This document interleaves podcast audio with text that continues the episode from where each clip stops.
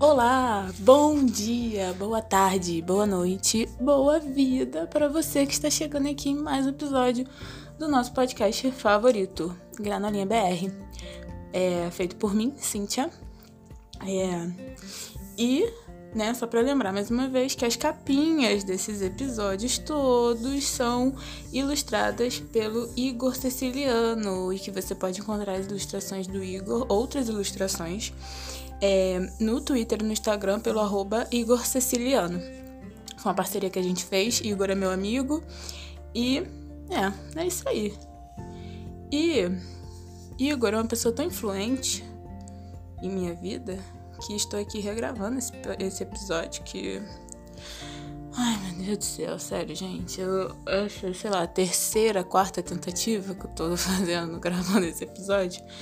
E eu já tinha na anterior a essa, eu já tinha inclusive postado e agendado é, no Anchor pra, pra postar, né?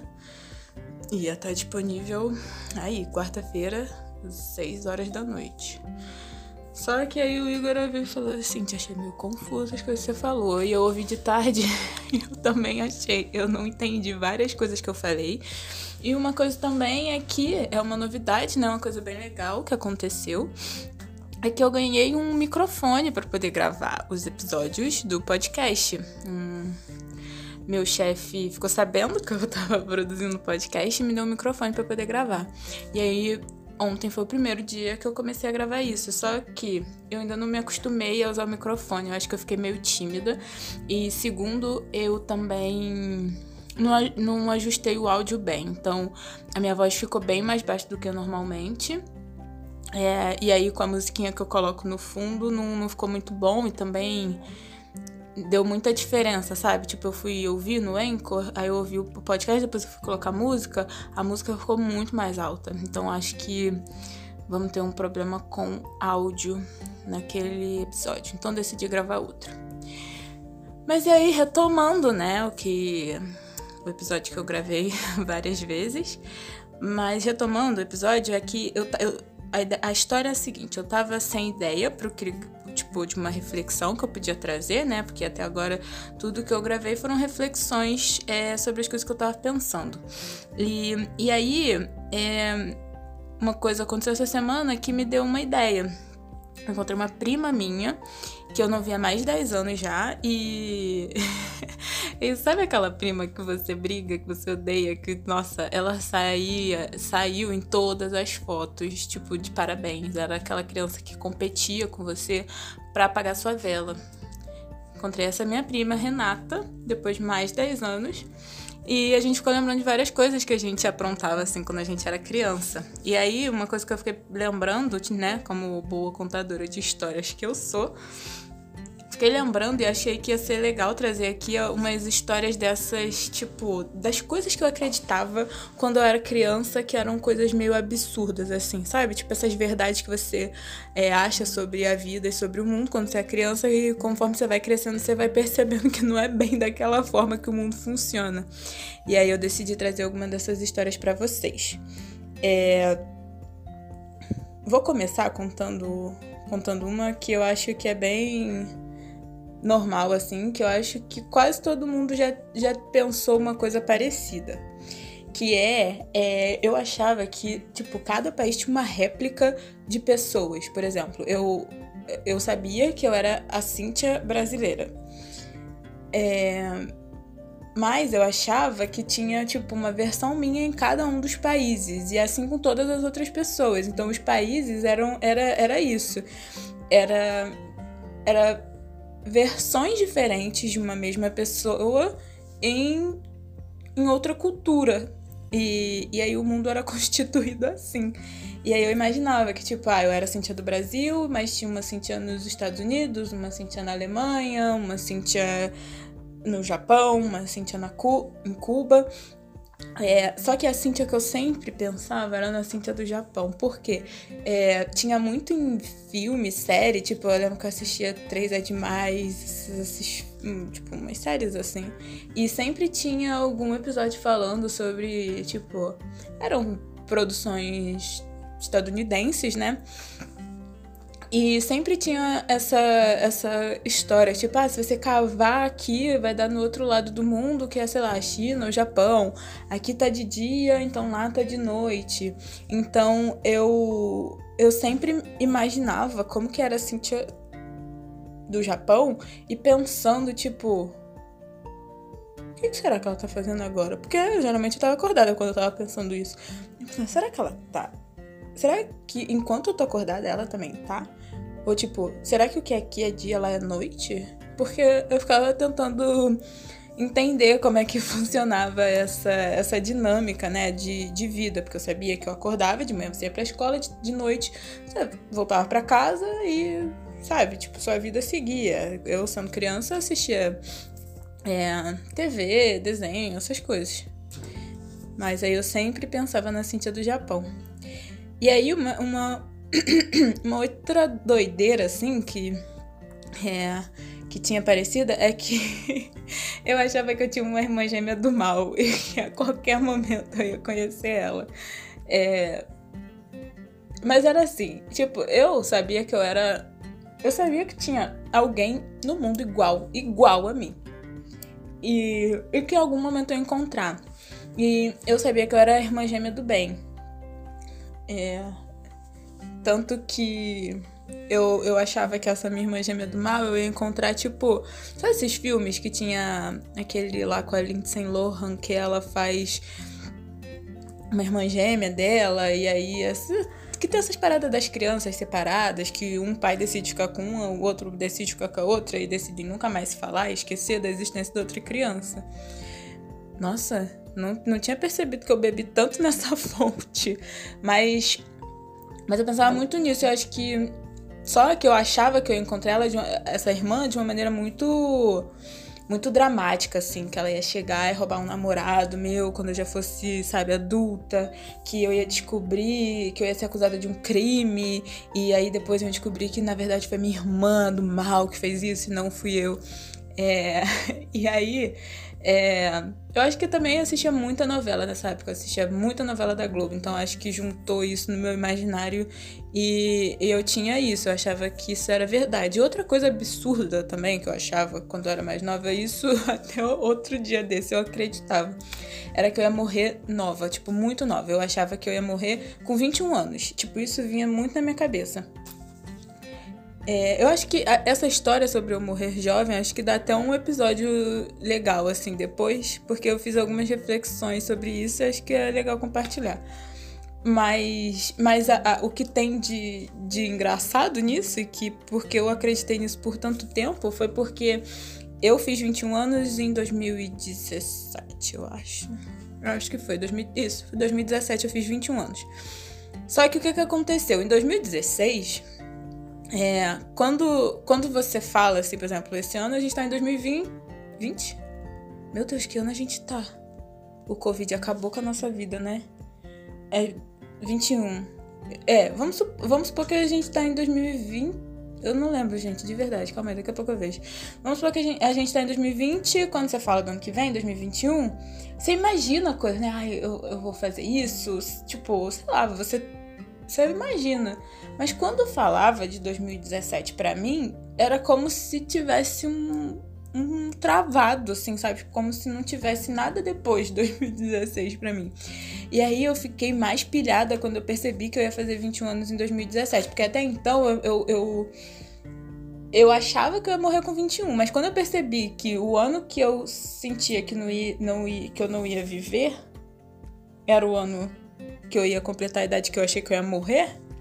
Aí eu falei, é isso.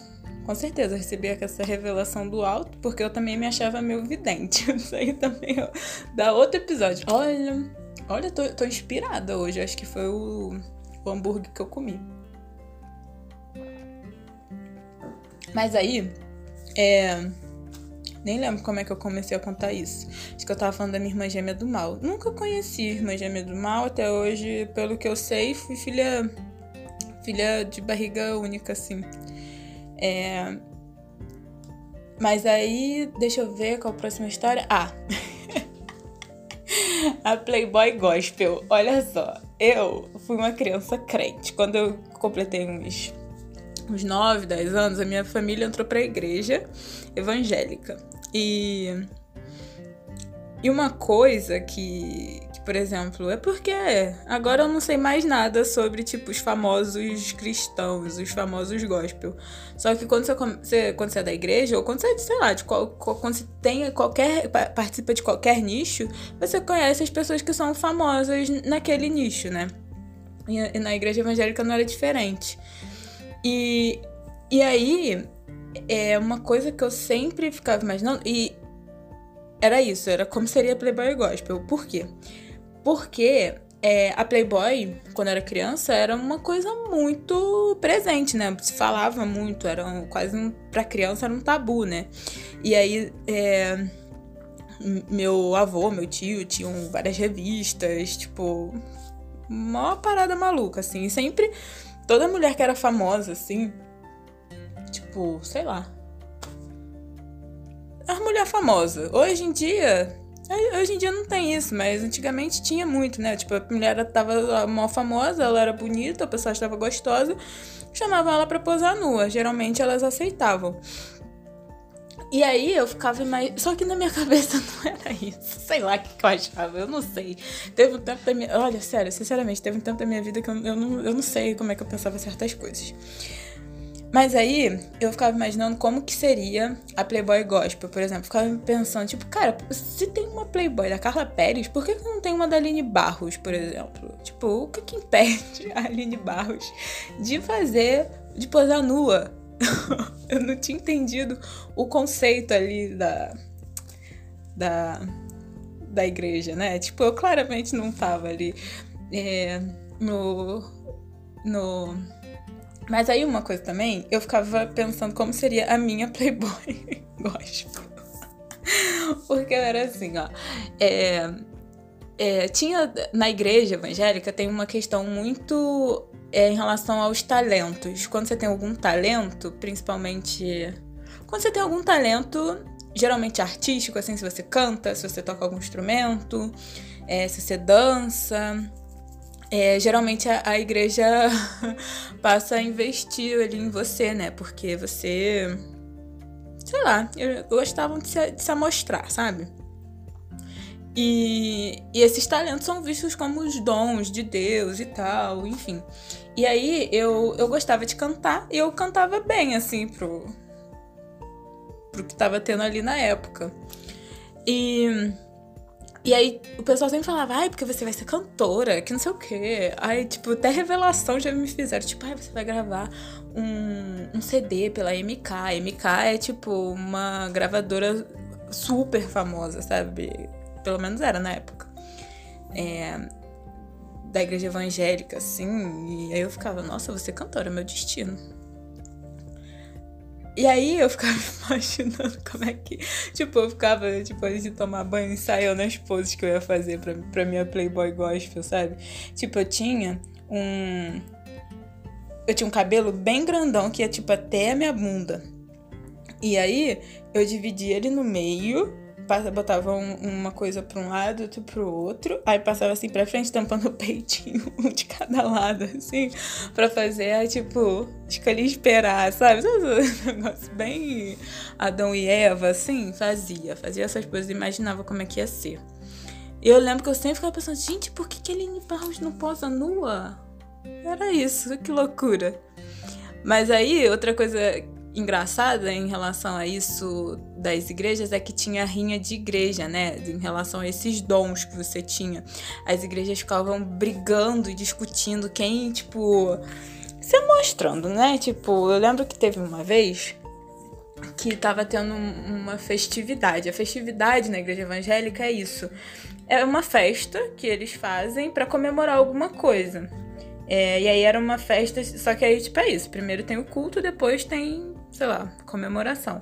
E aí eram três dias. E aí essas festividades geralmente são para você mostrar todos os talentos que a sua igreja tem, né? Tipo, os grupos jovens, as crianças, tipo, o pessoal ensaia, ensaia tipo peça de teatro.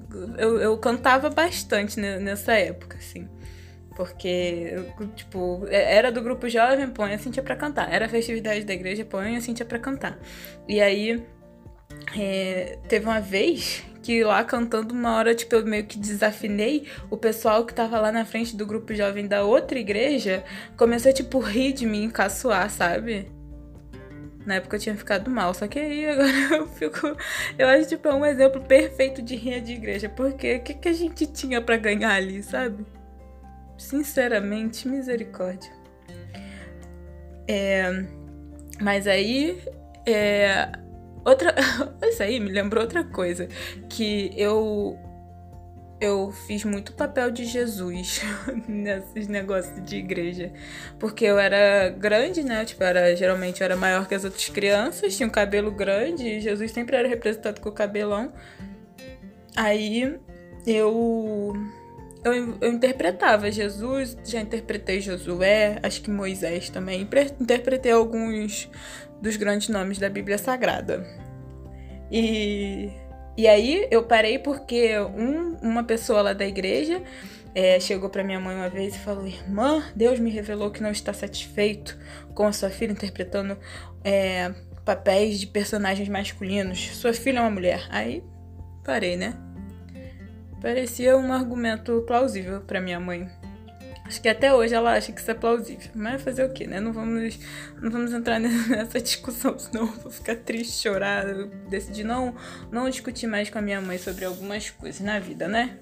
Pra você, isso é uma dica boa, às vezes, de vez em quando. Tem coisa que.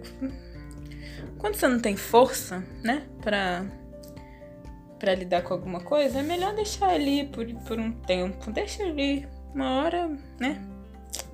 não te ferindo é, diretamente, não ferindo as outras pessoas, deixa ali. Uma hora as coisas. Uma hora ela vai aprender, né? Espero. Mas enfim. É... Aí a última história que eu tenho pra contar pra vocês. Não feri, né? Falei. Talvez se, pegou mal pra alguém, eu sinto muito. Porque fere, né? Tipo, essa é uma questão complicada. Enfim, é, aí, mas a última história que eu tenho para contar para vocês é a seguinte. é, fala, é até um exemplo de, tipo, não é uma coisa que realmente eu acreditava, era mais uma informação que me faltava, né? Eu acho que essa questão da discussão da educação sexual dentro das escolas é bem importante por causa disso. É, sei lá, acho que eu tinha uns 14, 15 anos, não era mais tão criança assim. Teve um dia que eu tinha que ir pra loja da minha avó pra ajudar lá, tinha que trabalhar lá. É, e nesse dia eu não encontrei calcinha minha no varal, não tinha calcinha minha limpa. Eu fiquei, meu Deus, o que, que eu vou fazer? É, e aí, não parecia ser possível, como uma, uma, adolescente crente, poder sair sem calcinha. Porque não parecia bom aos olhos de Deus isso. Que tinha até uma história. teve uma história. Ai, gente, pelo amor de Deus. Teve uma irmã uma vez, eu lembro, nesse, nesse culto eu tava. Teve uma irmã uma vez que chegou lá, era um culto tipo de manhã, assim. Que. Acho que era. Eu esqueci qual é o nome que dá pra esse culto, que é sempre um culto de manhã. Aí a irmã chegou lá, aí falou assim: Irmãos, queria dar um testemunho, porque o diabo lutou para que eu não estivesse aqui esta noite, esta manhã. Aí tá, né? Aí ela começou a contar. Eu, é, eu acordei não sei que horas, meu filho fez isso, fez aquilo, é, isso, eu só me atrasando. E aí no final, irmãos, quando já estava pronta para sair, pronta pra. É, me arrumando para sair, não tinha calcinha. Não encontrei uma calcinha, andei a casa inteira, não tinha uma calcinha limpa. Irmãos, eu vim sem calcinha, eu estou aqui sem calcinha. Misericórdia, a igreja inteira ficou escandalizada, coitada da irmã falando. no microfone no meio do culto que tava sem calcinha. Cara, que loucura. Mas aí essa foi a questão. Eu, não sei se eu fiquei com aquilo na minha cabeça, não parecia bom aos olhos de ninguém poder sair sem calcinha. Aí o que, que eu fiz? Eu vi que tinha uma cueca do meu avô no varal. Peguei a cueca do meu avô, vesti e desci. Ótimo. Só que aí, em algum momento, eu não sei que momento do dia, passou pela minha cabeça que meu Deus, pode ter um espermatozoide do meu avô que não ficou bem limpo aqui né, dentro dessa cueca. Eu sabia que um espermatozoide entra dentro de um óvulo e faz uma criança. Eu sabia que se tivesse um espermatozoide na cueca, eu tinha um óvulo dentro de mim. Esperma, sei lá, eu fiquei na minha cabeça esse espermatozoide vai nadar. Ele tem um imã que vai buscar um óvulo. Vai entrar dentro de mim. Olha, gente, eu, eu desci correndo, tirei a cueca. Porque eu fiquei com medo de. Eu fiquei com medo da, da repercussão que aquele. que aquela. aquele espermatozoide podia gerar. Porque na minha cabeça foi tempo suficiente para ter um espermatozoide ali, para ele entrar dentro de mim, me deixar grávida do meu avô. E aí eu pensei, meu Deus, vão achar que. E aí eu comecei também a pensar. Talvez sua cueca não seja do meu avô, seja do meu pai. Eu falei, é igualmente complicado isso, né? Não importa de quem é essa cueca. Eu fiquei, gente, como é que eu vou explicar para as pessoas que eu tô. Eu fiquei, como é que eu vou explicar para as pessoas que eu tô grávida do meu avô? Aí eu até. Eu tava até pesquisando, né? Quanto. Até que, que idade o, um homem produz, né? Tipo, é fértil. E, e aí eu vi que até 60 anos, naquela época meu avô tinha 63, é uma coisa assim, 60 e poucos. Então, provavelmente ele não tava produzindo espermatozoide nenhum, e mesmo se tivesse, não acho que, que por eu usar uma cueca dele eu ia ficar grávida por isso. Mas aí minha questão era essa: como que eu ia. Acho que eu, eu nem tava me preocupando tanto em ficar grávida com 14 anos. Eu acho que a minha questão maior era como que eu ia explicar para todo mundo que eu peguei, que eu usei a cueca do meu avô, porque se não podia interpretar Jesus, como é que eu podia usar uma cueca, né? Vamos lá, pelo amor de Deus. Aí como que eu engravidei do meu avô usando a cueca dele, porque isso era, parecia uma desculpa esfarrapada. parecia uma desculpa esfarrapada, era muito mais é, é, crível que meu avô realmente tivesse me engravidado. E aí, nossa, misericórdia. Graças a Deus o tempo passou e eu só percebi que foi uma bobagem que eu, que eu pensei. Mas aí foi isso. Essas eram as histórias que eu tinha para contar. Esse, esse episódio eu acho que ficou mais, mais legal. Espero que vocês gostem. É...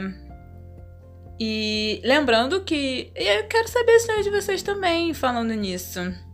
Me manda, me manda sua história. Se você lembrou de algum aqui que queira compartilhar, pode me mandar pro WhatsApp, pelo Instagram ou pelo Twitter. É só compartilhar lá e me marcar se você quiser compartilhar com mais gente.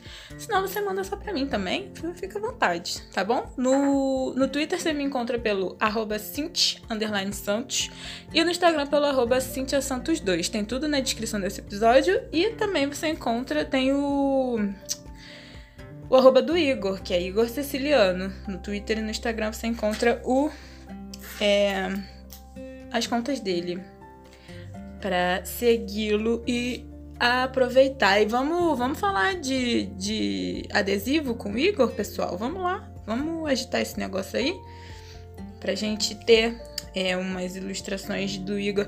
Vamos fazer uma parceria aí de adesivos do Granolinha com o Igor. Vai ser tudo. Vai ficar show.